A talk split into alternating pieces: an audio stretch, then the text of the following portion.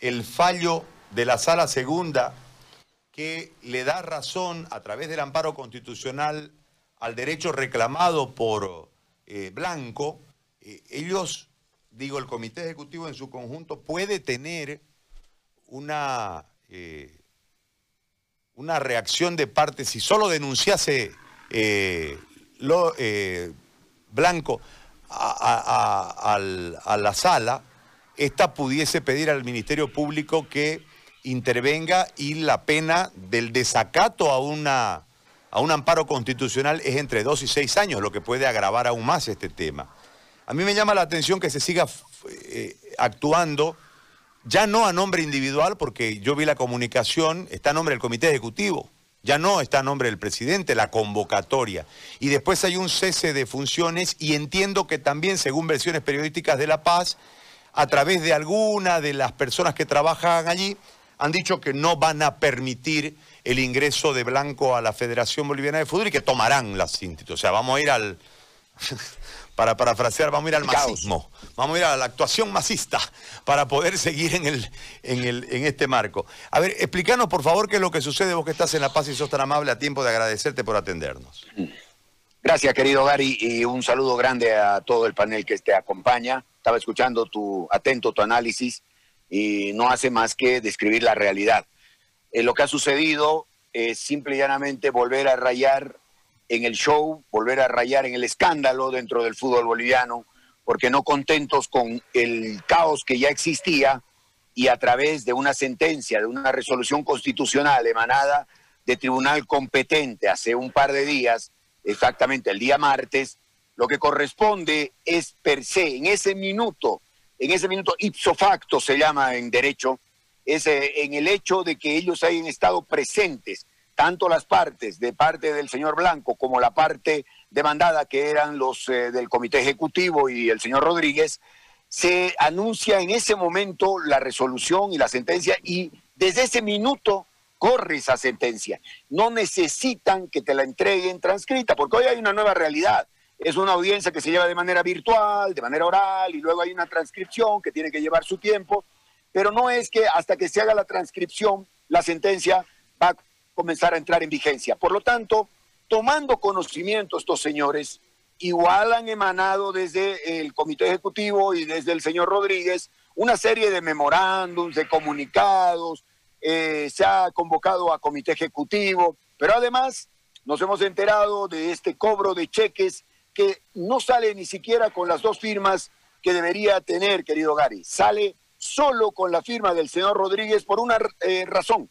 El director administrativo financiero de la federación parece ser la única persona que tiene abogado y que seguramente le ha consultado y le ha dicho, usted no firme ningún documento porque esto ya es ilegal y al el señor, al haber dado la negativa para firmar, parece que ha sido retirado del cargo y estos cheques han salido solo y únicamente con la firma de Rodríguez. Ya hay un Excel inclusive que se ha hecho público de un cobro a las 8.03 de la mañana de un monto de 9.800 y tantos bolivianos, que obviamente a nosotros, y digo nosotros, nos preocupa, porque la Federación Boliviana de Fútbol, querido Gary, per se no hace una recaudación no genera recursos económicos. Somos los miembros, los 14 clubes, las nueve asociaciones, las que generamos a través de las competencias, derechos de televisión, em, el tema de la selección boliviana, etcétera. Entonces, eh, nos preocupa y vamos a demandar de la autoridad competente que hoy ha devuelto la institucionalidad a la federación, el señor Robert Blanco, que haga y accione todo lo que tiene como recursos legales para saber bajo qué fundamento legal, bajo qué fundamento financiero, administrativo se han pagado estos montos, se ha ocultado una serie de documentaciones que por supuesto lo que amerita es hacer una auditoría forense que te pueda decir si hay respaldos o no y qué clase de documentos son los que se han ocultado o se han perdido. Es gravísimo porque encima de todo lo que tenemos en el fútbol, encima de que puede ser una corriente A, una corriente B, lo que te dice en la actitud de esta gente es que cariño por el fútbol no hay. Porque lo primero que hubiera hecho una autoridad responsable, seria, y hablo de un vicepresidente que se había arrogado la presidencia, es esperar si el tema era resolución escrita, pues yo me siento y espero que esa resolución escrita llegue. La leo, la analizo, creo que el señor es abogado. la analizo y digo, ah, no, yo no puedo cometer esto, yo no puedo firmar, yo no puedo hacer, momentito, entonces venga el asesoramiento legal, venga el asesoramiento de la parte financiera y entrego las cosas como se deben o no. Pero tú no puedes agarrar y decir, no, a, nada, a nosotros no nos han notificado nadie por escrito, y por lo tanto sigue siendo presidente el señor Rodríguez y continúa realizando actos ilegales. Y una cosa más fundamental, es el contenido de esa sentencia, de esa resolución constitucional, va hasta el día 23 de julio anulando todos los actos administrativos después del 23. Por lo tanto, quien estuvo presente en esa audiencia y sabía que sus actos desde el 23 de julio eran nulos, cometido doble delito, porque encima de escuchar la sentencia, no le ha importado, ha firmado cheques, ha emanado comunicados, y esto lo que tiene que ir, eh, querido Gary, como siguiente acto es eh, ahí la combinatoria desde el tribunal, que hace un exhorto a las partes para que cumplan la sentencia y de manera inmediata comunica al Ministerio Público que eh, todos estos actos no han sido rayados en la legalidad, que no está siendo cumplida la sentencia y se tienen que activar todos los instrumentos legales que tenga a la mano el señor Robert Blanco. Ahora te hago una pregunta desde este marco, porque en, realidad eh, entiendo que en la demora está el peligro, habida cuenta de que no genera ningún tipo de credibilidad desde la honorabilidad. Han salido unos cheques, unas platas, este, han sido denunciados a través del programa de Papinúmero hace un instante esa situación. Este, se habla también de un viaje de familiares de Pablo Salomón, eh, integrando la delegación de dirigentes que fueron a la Copa América. O sea, hay un montón de, situaciones que verdaderamente eh, le restan credibilidad desde el punto de vista de la honradez, de la honorabilidad, a este grupo que en este momento maneja o, ha discrecionalmente manejado el fútbol boliviano y sus recursos.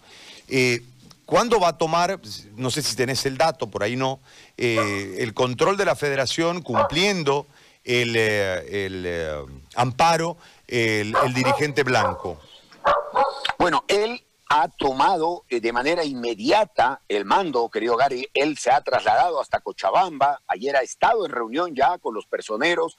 Entiendo que hoy tenía que llevar a cabo la posesión ya de su nuevo director ejecutivo.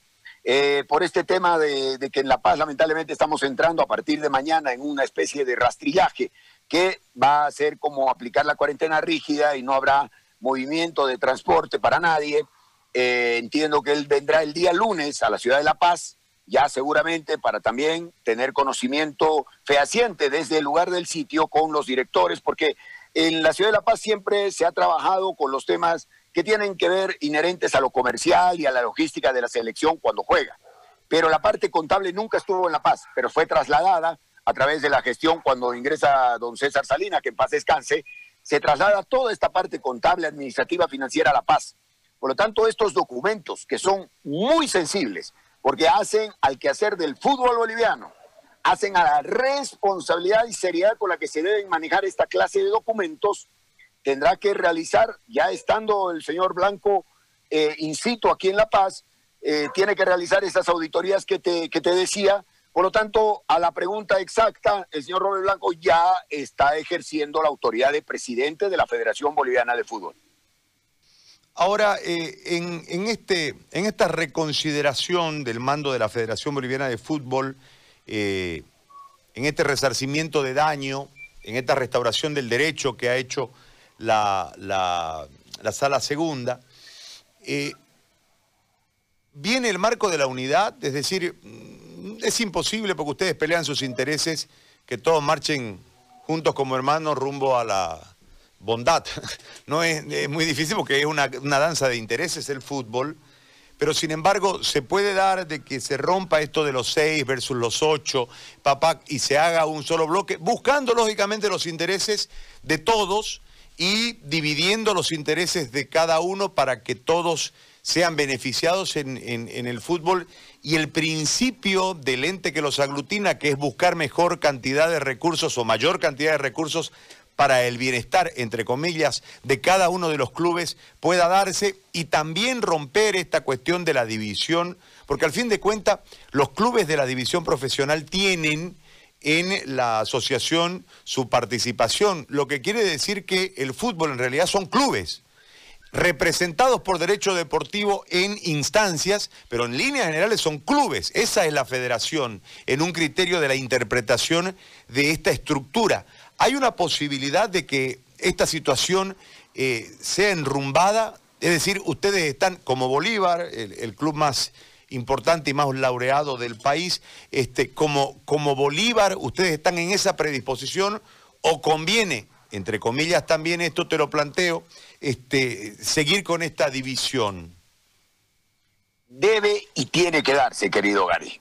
Este es un momento donde al devolverle la institucionalidad a la Federación Boliviana de Fútbol, Robert Blanco está llamado a tender esos puentes, a que se acaben estos motes con los que nos han bautizado, que G6, G8, G10. No, no existe. Aquí hay 14 clubes de la edición profesional y nueve asociaciones. Y yo siempre digo, Bolívar, Wilfermán, Blooming, eh, Real Potosí, Palmaflor, el que sea, no juegan en el campeonato brasilero, en la liga italiana. Disputan la división del fútbol profesional boliviano. Seguramente entrar en un criterio de unanimidad de criterios es, difícil, de unanimidad en, en, lo en torno a las definiciones que se den, pero por lo menos podemos y tenemos que encontrar consensos. El punto más importante y neurálgico, tú lo estabas haciendo en el análisis, y es que el fútbol boliviano vale, valía. No es que este año, que ha sido un año absolutamente horroroso en temas financieros, se valorizó. No, no, no. Este año todavía inclusive podrías pensar que el valor puede disminuir. Resulta que el fútbol vale más de 45 millones de dólares. Y, te puedo decir que mucho más con todos los aditamentos que sabemos y conocemos que desde la cogestión estaban buscando o están buscando unidos por el fútbol. Creo que es el momento de sentarse, que es el momento de que ejerza autoridad eh, don Robert Blanco, que nos siente al diálogo, que, cree esos espacios amables de discusión, de análisis, que es lo mejor para el fútbol boliviano, encontrar el derrotero entre todos y comenzar a empujar y hablar de algo que 150 días no estamos haciendo, fútbol. No estamos hablando de cómo reiniciamos el campeonato. Meritocracia deportiva, señores. Ocho clubes deben ir a los campeonatos internacionales. ¿Dónde tienen que ganar eso en cancha?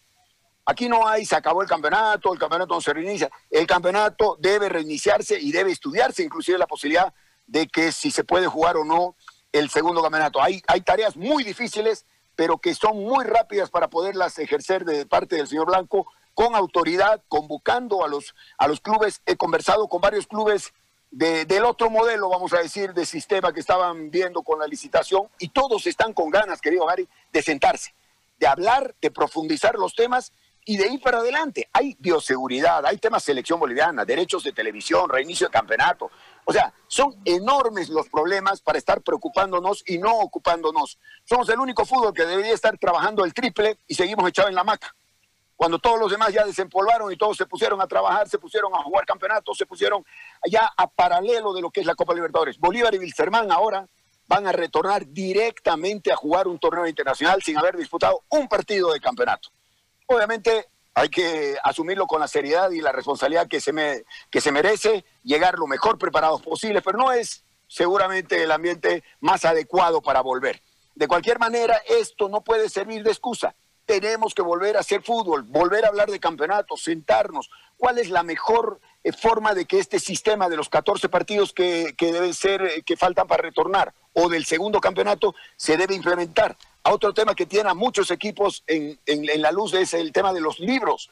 ¿Qué pasa con este segundo periodo de apertura de pases? ¿Aplica, no aplica? Porque por ahora han dicho que aplica solo para Bolívar y Wilserman, que juegan un torneo internacional.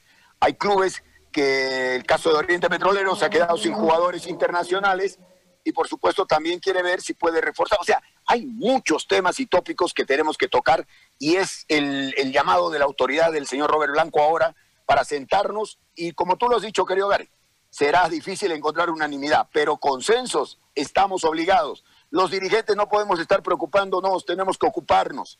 Para eso nos eligen dirigentes, para dirigir, para estar, para dar soluciones. No podemos seguir en la diatriba, en el insulto, en las aguas divididas, Ahora es el momento de confluir, de crear consensos y de ir para adelante empujando esto que todo el mundo le apasiona y amamos, que es el fútbol.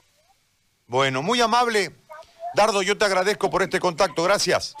Muchas gracias. Un abrazo grande. Cuídense. Bendiciones. Igualmente, Dardo Gómez. desde La Paz conversando con nosotros sobre el cuadro de situación.